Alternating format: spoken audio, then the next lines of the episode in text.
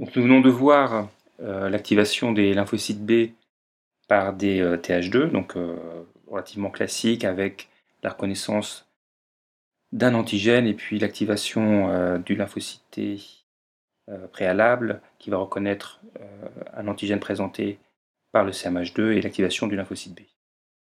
On va revenir maintenant sur des antigènes qui sont thymo-indépendants, donc qui n'ont pas besoin de la présence de lymphocyte T pour activer le lymphocyte B. On avait déjà parlé un petit peu de ces, euh, antigènes qui sont capables d'activer les lymphocytes euh, B directement. Euh, en fait, il y a deux classes de, ces antigènes, la classe 1 et la classe 2. pour la classe 1, vous allez avoir des, antigènes qui sont capables, de par leur structure, d'activer les lymphocytes B. Et en fait, à forte concentration, ces, ces antigènes thymo-indépendants de classe 1 vont être capables d'activer de façon non spécifique la prolifération de, lymphocytes B. C'est-à-dire qu'on pourra avoir différentes euh, immunoglobulines euh, qui seront produites par euh, différents lymphocytes B. donc on parle d'activation polyclonale. Et on considère que ces antigènes thymo-indépendants de classe 1 à forte concentration sont des mitogènes, c'est-à-dire qu'ils sont capables d'induire la prolifération de lymphocytes B. Euh, des exemples de, ce type euh, d'antigènes thymo-indépendants. Ça peut être l'ADN bactérien ou dans certains cas le LPS, de, donc les lipopolysaccharides de bactéries, euh, notamment chez les, lymphocytes B de souris qui vont permettre la prolifération de ces lymphocytes B. À faible concentration, on aura une spécificité qui sera plus importante et on pourra avoir des lymphocytes B qui vont avoir une réponse plus clonale et euh, avec, des euh, anticorps qui seront plus spécifiques de, l'antigène. L'autre classe d'antigènes, sont les antigènes euh, thymo indépendants de classe 2, donc qui vont avoir une structure répétée qui va, qui va permettre l'activation des, des, lymphocytes B. On avait déjà parlé de ces, de antigènes thymo-indépendants qui sont capables de, de donc d'activer les lymphocytes B euh, par eux-mêmes, mais ils ne seront euh, donc capables d'induire la, différenciation, la prolifération de lymphocytes B que pour produire des IgM.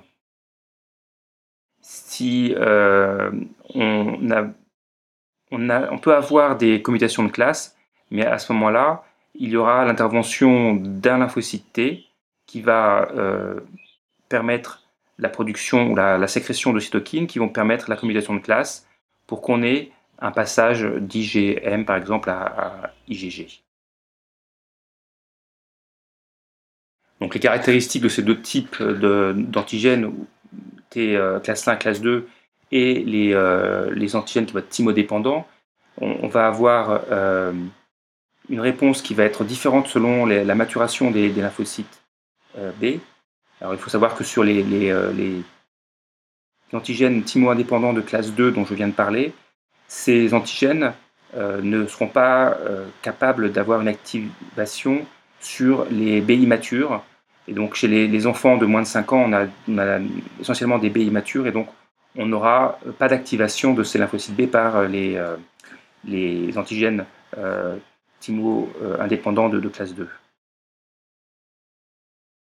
Donc on, aura, euh, euh, dans le cas de euh, la présence ou pas de lymphocyte si on n'a pas de lymphocyte on n'aura pas d'activation des, des, de production d'anticorps par l'organisme pour les, les dépendants et, on en aura une pour les thymo-indépendants, c'est la définition de ces deux types d'antigènes, ils dépendent du lymphocyte ou pas.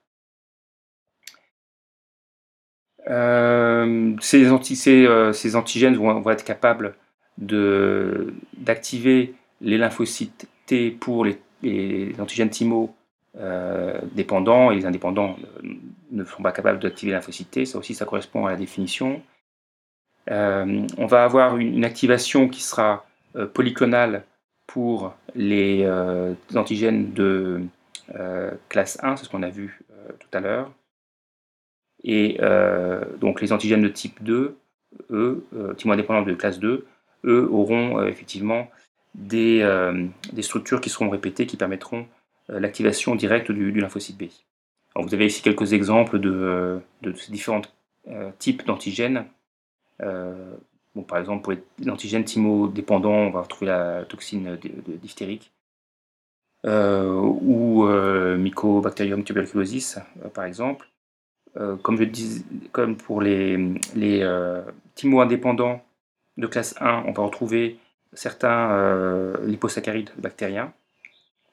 Et pour euh, les antigènes de indépendants de classe 2, on va retrouver euh, des, structures comme des flagellines polymérisées de, de ou des, polysaccharides provenant de bactéries.